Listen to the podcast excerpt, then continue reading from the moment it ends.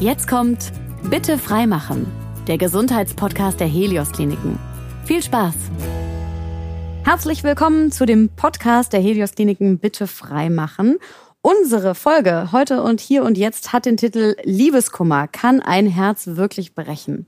Mein Name ist Marie Güttke und bei mir heute Dr. Lars Bansemir aus dem Helios Klinikum Niederberg. Oder Herr Bansemir? Ja, hallo.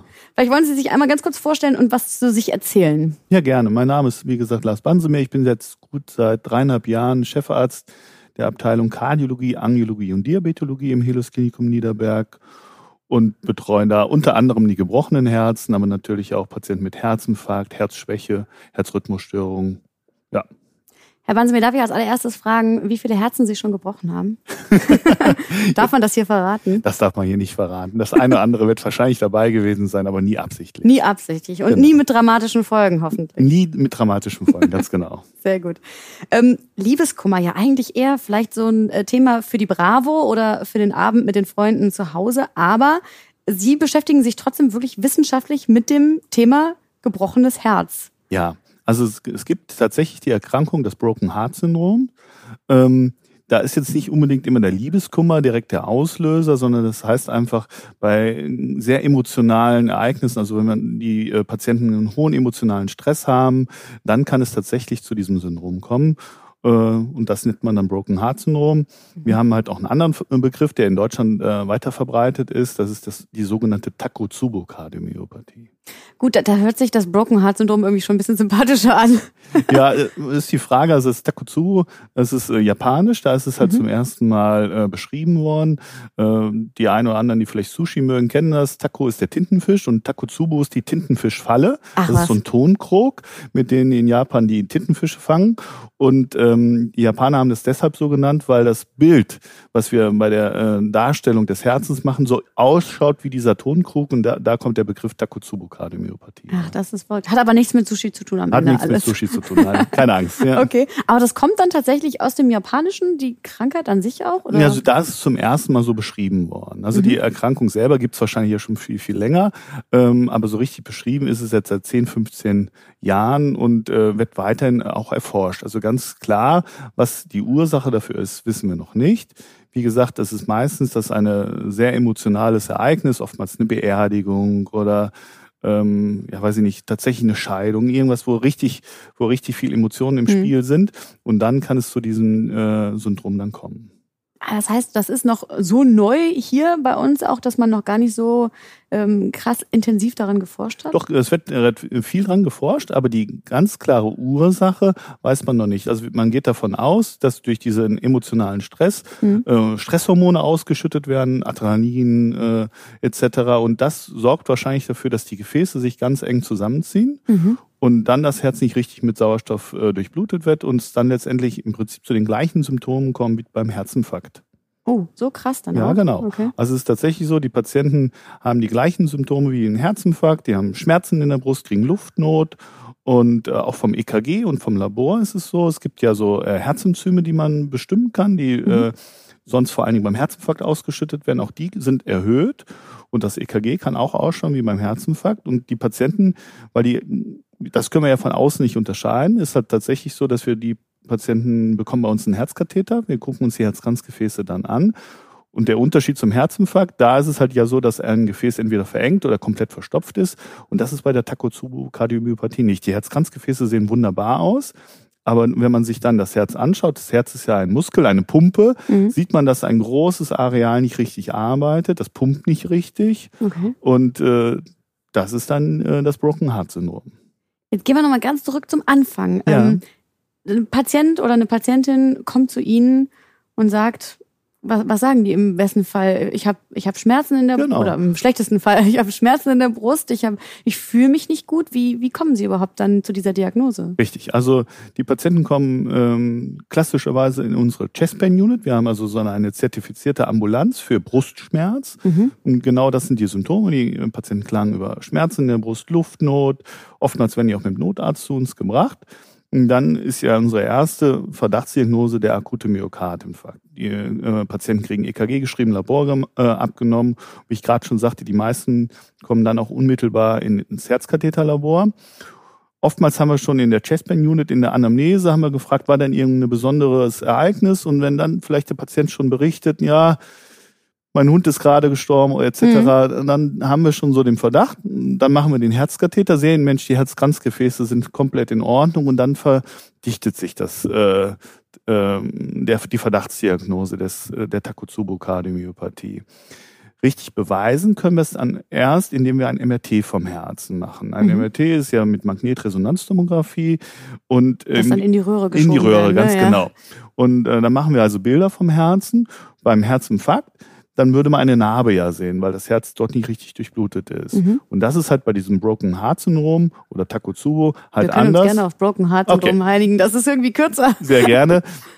Also das ist bei dem Broken Heart Syndrom anders. Mhm. Äh, das Herz entwickelt keine Narbe. Man sieht also im MRT, zwar das Herz arbeitet nicht richtig, aber das erholt sich auch in aller Regel nach zwei bis vier Wochen wieder komplett. Mhm, okay.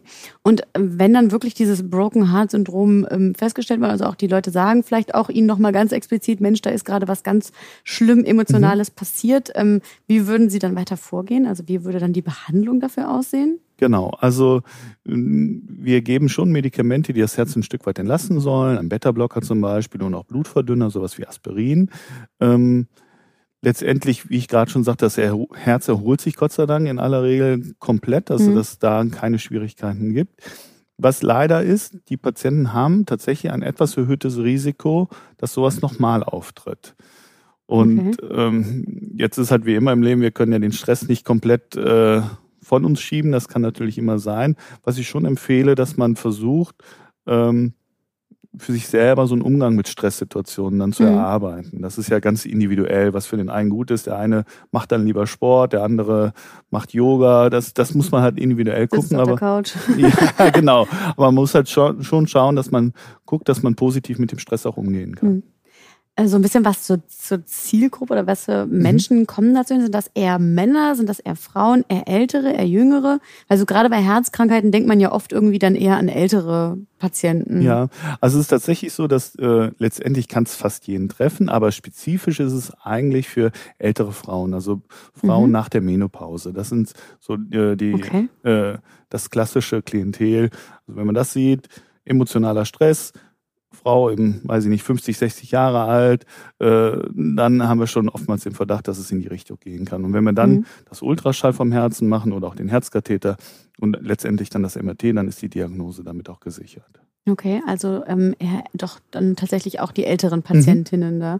Okay, wo man jetzt ja, wenn man nochmal zurück zu dem Titel so Liebeskummer geht, vielleicht dann doch irgendwie eher so an Anfang 20-Jährige denken würde, genau. oder? Also äh, Anfang 20, da ist wahrscheinlich äh, der Liebeskummer die äh, viel, viel schlimmer, aber da ist Gott sei Dank äh, das Risiko sehr gering, dass so eine Erkrankung mhm. am Herzen dann auftritt. Also wenn ja? man sich dann mal so an seine allererste große Liebe erinnert und die dann irgendwann vorbei war, da, das könnte jetzt nicht gefährlich werden für die Anfang 20-Jährigen. Da, da braucht man keine Fall. Sorge haben, dass man dann bei der ersten großen Liebe ein wirklich gebrochenes Herz ja. erleidet. Wie reagieren denn eigentlich dann Patienten, wenn sie denen das sagen, die Diagnose? Also äh, äh guten Tag, äh, Sie haben das Broken Heart Syndrom, denken die ja wahrscheinlich erstmal so, was hat der denn ja, klar, das Knall. ist eine ungewöhnliche Diagnose.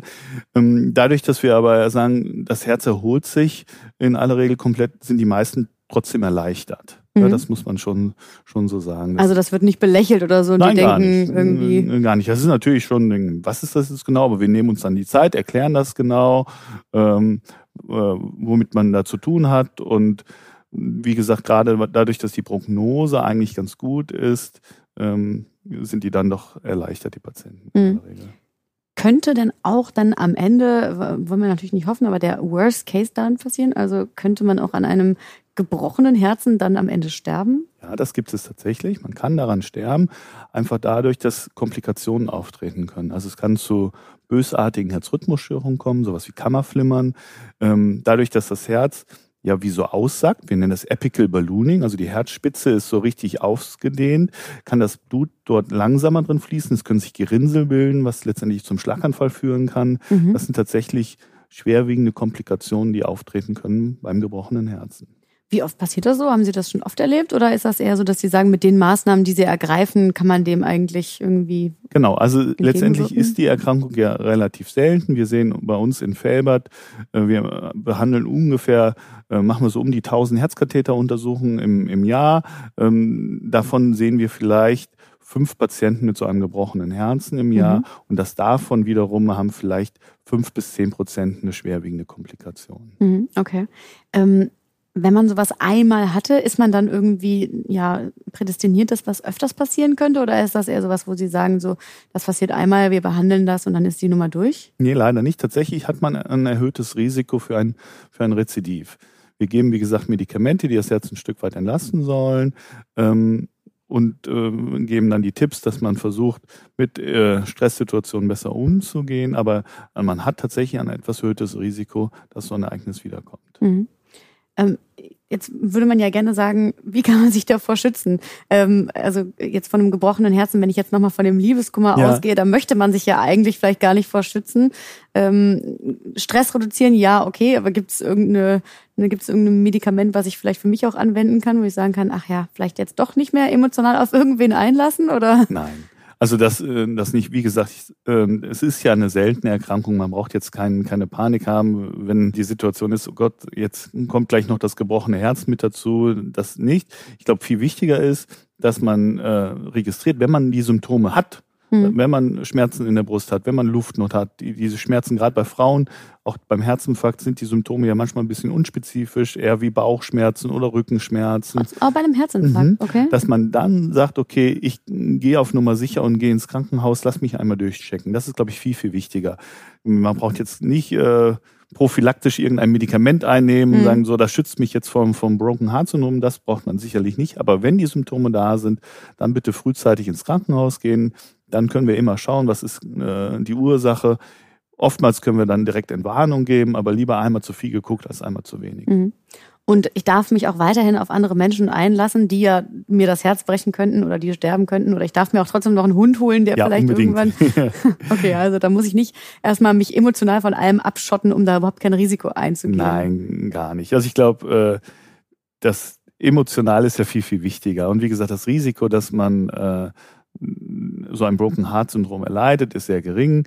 Äh, viel wichtiger ist, dass man Emotionen im Alltag erleben mhm. kann mhm. und äh, sich abzuschotten, ist, glaube ich, viel ungesunder als äh, die Gefahr des Broken Heart Syndroms. Okay.